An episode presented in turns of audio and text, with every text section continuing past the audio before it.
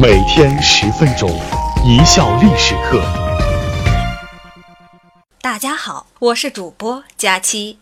我们今天来说一说三千宠爱于一身的中年妇女万氏是一个神奇的女人。她与明宪宗朱见深相差十七岁。朱见深登基时正是十七岁的少年，而万氏已然是三十四岁的中年妇女了。更为神奇的是，这段姐弟恋持续了一生一世。说到底，是因为朱见深的爱好比较特殊，从小就有恋母情节，就如同很多女人都希望找一个像自己爸爸那样的老公一样，朱见深也唯有在万氏那里才能找到安全感。为什么朱见深有这样强烈的恋母情节呢？万氏与朱见深这种旷世奇缘是从哪里开始的呢？一般有恋母情节的孩子童年都不怎么幸福。朱见深是明英宗朱祁镇的长子，在他两岁的时候就被立为皇太子。明正统十四年，瓦剌南侵，朱祁镇不顾群臣的反对。御驾亲征，结果这一去，恰如长江之水滚滚东逝，让对方给俘虏了。这就是明朝历史上著名的土木堡之变。为了大明江山的千秋万代，如果让几岁的婴儿登基，自然不太合适。于是朱见深的叔叔朱祁钰登基，是为明代宗。瓦剌本来想俘虏个皇帝，向明朝狮子大开口，现在倒好。俘虏了一个皇帝，又一个皇帝站了出来，还得共吃共喝，这个买卖不划算。就这样，朱祁镇又被放了回来。新皇帝朱祁钰把旧皇帝哥哥朱祁镇软禁了起来，同时将他的儿子朱见深的皇太子之位也给废了，改立自己的亲生儿子朱见济为太子。那时候的朱见深不过是一个刚学会走路的孩子。当然不会知道自己的处境有多么的危险，可他的奶奶孙太后心里面清楚，宫廷之争那是吃人不吐骨头的，保不准哪天朱祁钰心血来潮把这个废太子朱见深给杀了。为了安全起见，孙太后派了一个人去照顾他，这个人就是万氏。世人都十分现实，没有人会去亲近一个废太子。还得表现出对其十分的冷淡。朱见深在这样的一种环境下长大，他小小的心灵里留下了不小的阴影，所以平时极少说话，一说话就结结巴巴的犯口吃。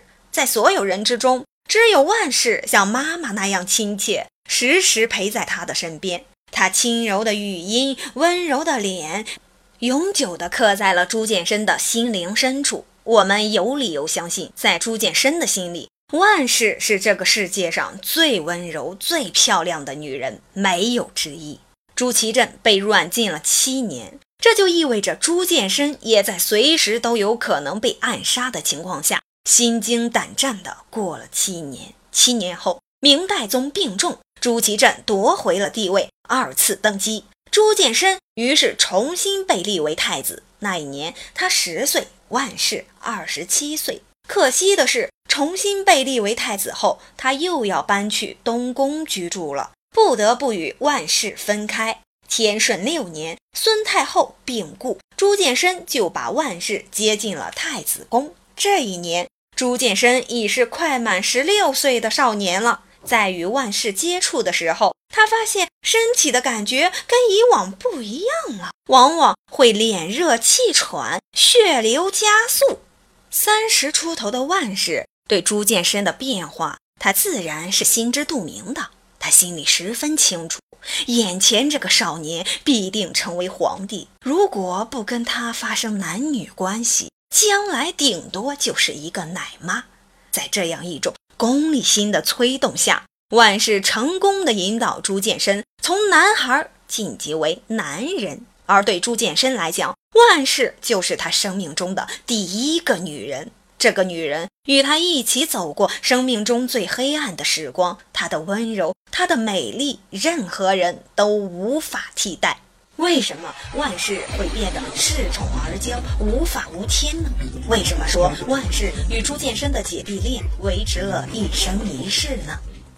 天顺八年，朱祁镇驾崩，朱见深继位。这一年他十七岁。朱见深登基，也就意味着万氏生命中最辉煌的时刻来到了。朱见深的表现似乎也在他的意料之中。他虽只是个嫔妃。但他的地位显然无人可比，所以每次与吴皇后见面时，万氏那是目不斜视，理都不去理他。皇后的尊严受到了极大的挑衅，吴皇后心里自然不好受。她决心要找个机会树立一下皇后的威严。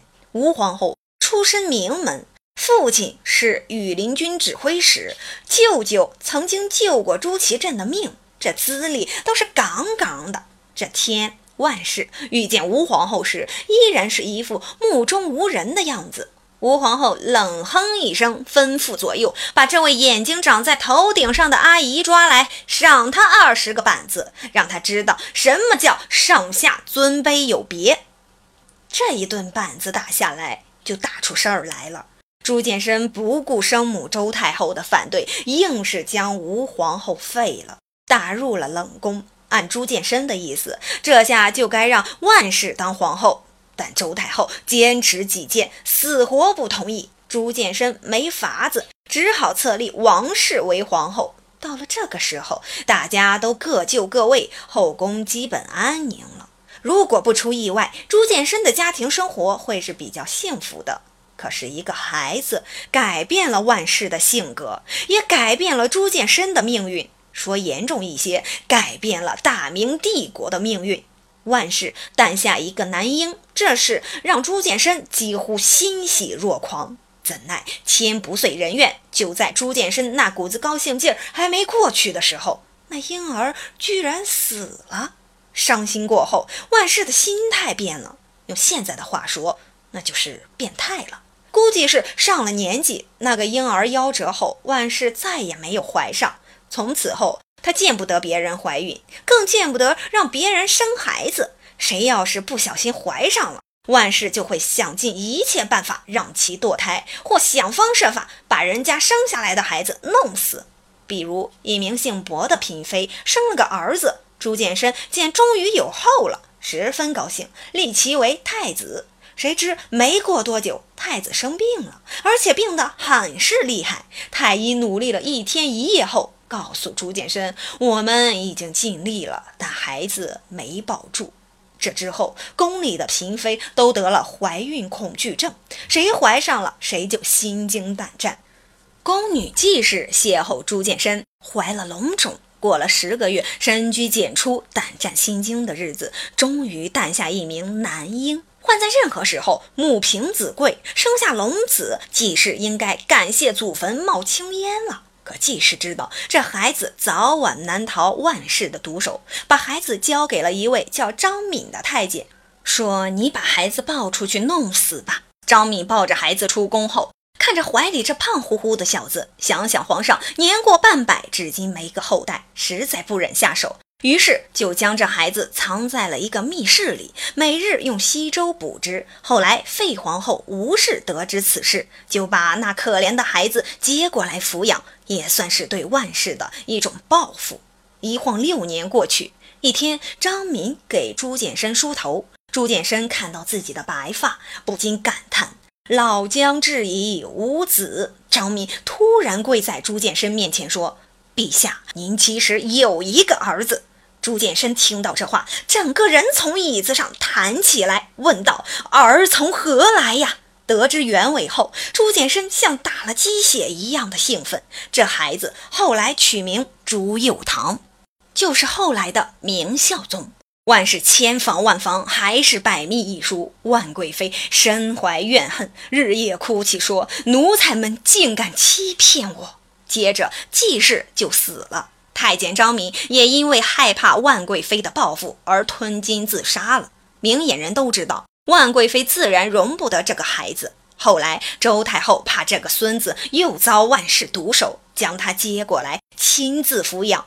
而后万贵妃也放松了对其他嫔妃的监督。朱见深竟然陆陆续续又得了十一个儿子。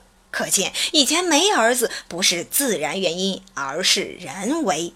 朱见深明明知道万氏在后宫胡作非为，但儿时的记忆始终铭刻在他的心里，无法抹去。